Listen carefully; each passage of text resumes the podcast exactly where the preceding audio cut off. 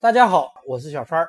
今天我们继续来聊汽车空气动力学的专题，来给大家说一下汽车的造型和空气动力特性的关系。首先，我们来给大家介绍一下汽车周围空气流动的物理特性。第一个概念是空气的粘滞现象。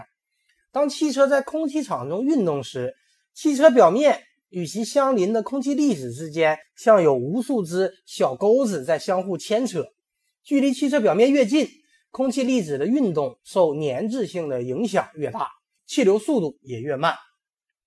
与汽车表面接触的气体将受到该表面的阻滞，这就称为粘滞现象。第二个概念是负面层。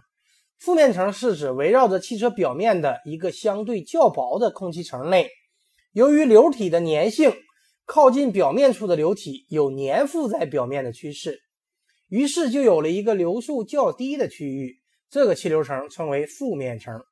在负面层内，临近表面的空气层被粘滞摩擦力所阻滞，它的相对速度随着与汽车表面距离的变化而变化，也就是随着距离的增加。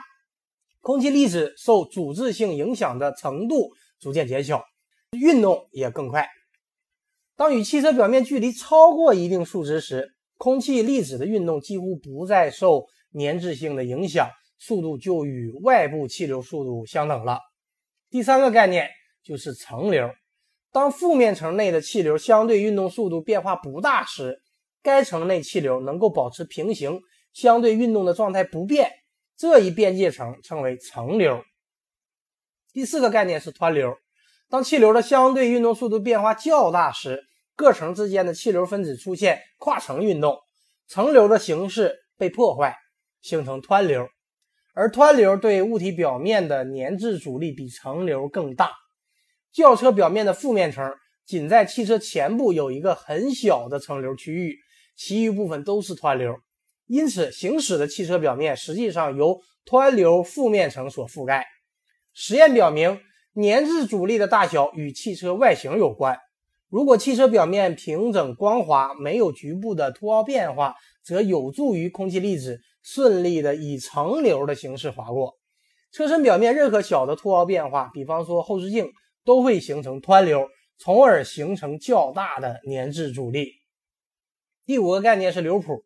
在汽车空气动力学中，一个研究的重要的手段就是风洞实验。从风洞实验中可以清晰地看到汽车周围空气流的状况，这就是所谓的汽车形成的流谱。汽车表面空气的流动情况，可在风洞中利用在汽车表面粘贴丝线的方法进行观察。汽车整体的流场通常在烟风洞中进行观察。这种风洞实验是按照要求释放烟流。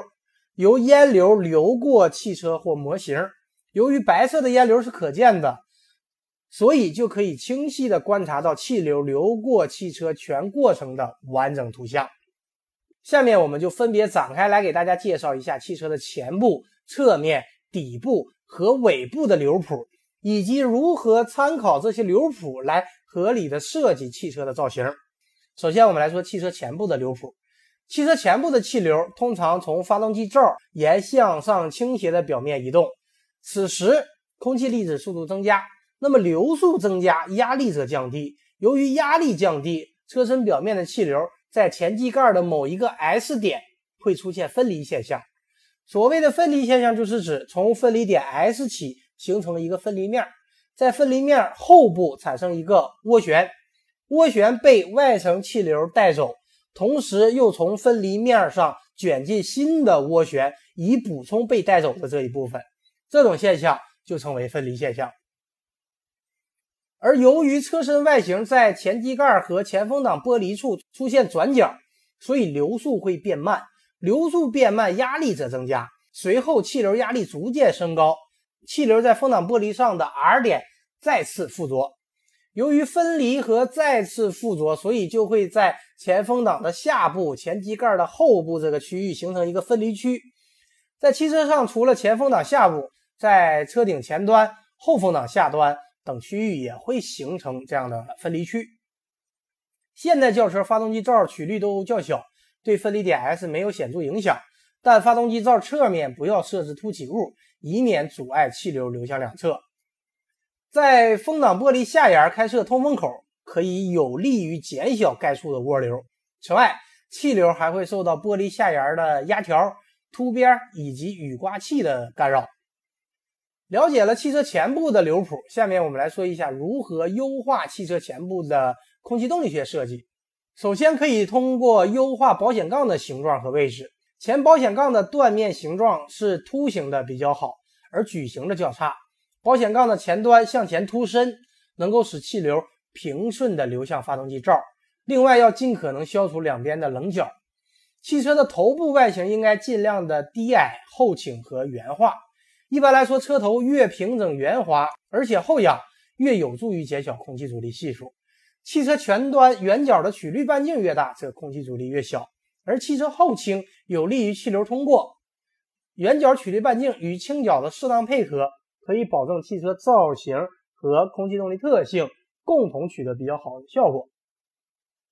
同时，在设计时要避免细小部位的凸起，因为当断面形状发生突然变化时，气流将分离，空气阻力系数将增大。好的，以上就是本期节目的全部内容。下一期节目我们继续来聊汽车空气动力学的专题。感谢大家收听今天的汽车入门学校，我们下期节目再会。